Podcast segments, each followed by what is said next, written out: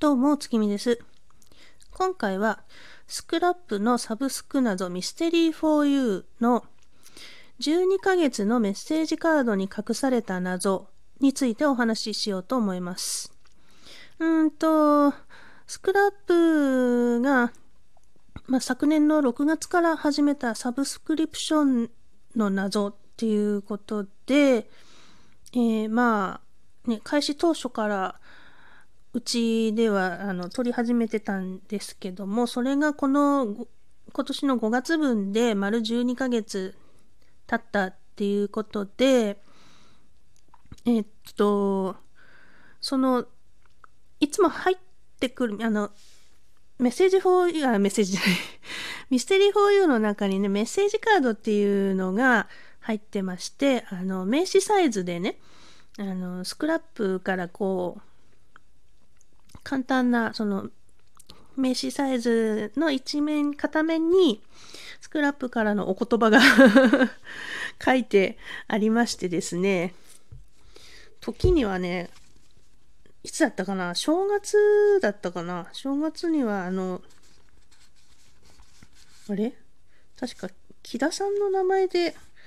入ってたのがあったような気がしたんだけどな。どれだったかな？ああったあった。これね、去年の12月分がね、珍しく、いつもだったらね、ミステリー 4U スクラップっていう最後の指名のね、差出人っていうのがそういう風になってるんだけど、12月分はね、それにプラスしてね、スクラップ木田沙織っていうね、木田さん個人のお名前でね、入ってきた時にはちょっとざわっとしましたよね。こう、鳥肌が立ったというか。うん。ねいつも毎月毎月多分まあね謎作った方からのね、お言葉だと思うんですけど、これも結構楽しみでね。で、これがね、ただのね、ご挨拶じゃないんですよ、やっぱり。そこはスクラップですよね。片面がご挨拶で、もう片面に、あの、粉謎がね、ありまして、うん。で、それをまあちょこっととっと解いてから、私たちはね、こっちの名刺の粉像を解いてから本編始めるんですけど、終わってからやる人もいるんだろうな、きっとな。でね、これがね、その、粉像の面にの隅っこに、捨てずに保管しておいてくださいって書いてあるんですよ。で、まあ、その、謎に関係なさそうな何かこう仕掛けも ありましてね。うん、そうかなるほど。これはきっと取っといて、何かに使うんだろうなと思ってましたら、まあ案の定ですよ。うん。1年経ったので、この、ね、メッセージカードを使って解く謎というのが入っておりました。うーん。これがね、いや、あの、途中でね、途中の仕掛けでちょっと私が、うんうんってこう なったのをですね、夫が、見事こう 見事なひらめきでこうじゃねって言って、はっってなる瞬間があって、うーん。で、まあ、無事解けたんですけどね。いや、さすがですわ。で、これやっぱ何がすごいって多分だから、どこから始めても1年経ったら、ね、これで解けるんでしょっていうのが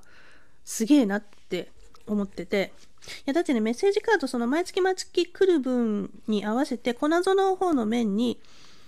まあ、今回来たのが5月分だから5って、5月の5って数字が、届く月ごとの数字がね、入ってるんですよ。だから、ね、どこから始めたかによって変わるんじゃないかと思うんだけど、そこはね、なんか、うまいこと仕込んであるんでしょうね。ねえ、さて次の1年、またこういうのがね、解ける1年後の楽しみがあるんでしょうか。というところでまた来月分からのが楽しみになっております。は来月分からちょっとね謎診断を今度私がやって私好みの謎が来るようにしなきゃと思うんだけど最初のね月頭の3日間だけだからね変更できるので絶対忘れそう絶対忘れそう。もうやだ謎診断やり直したいよでね今月届いたまああのミステリー 4U 本編の方はですね、うちにはあのやり直しっていうのが届いたんですけど、これね、うちの夫がやらかしましてね、超絶メタこいて、あの、よりによって、お謎の答えをメタりやがってね、あの人。何の楽しみもなくストンと終わってしまったので、私もう、むくれております。ほんとやってくれたな、オラオラっていう感じで、こう、こめかみの両側から拳グリグリって押し付けたくなるようなやらかしをしてくれたのであ、今回はそれについてはもうちょっとお話ししません。本当はね、どう、どう解いてこうでこうでって、そういうのをお話ししたかったんですけども、やらかしたのでうーん、つまんないよ、つまんないよ、超絶つまんないよ、こんな終わり方ほんとやだよ、もうね ああ、ちゃんと、ちゃんと解きたかったよ。はい、というわけで、今回は、えー、12ヶ月のメッセージカードに隠された謎についてお話ししました。それではまた月見でした。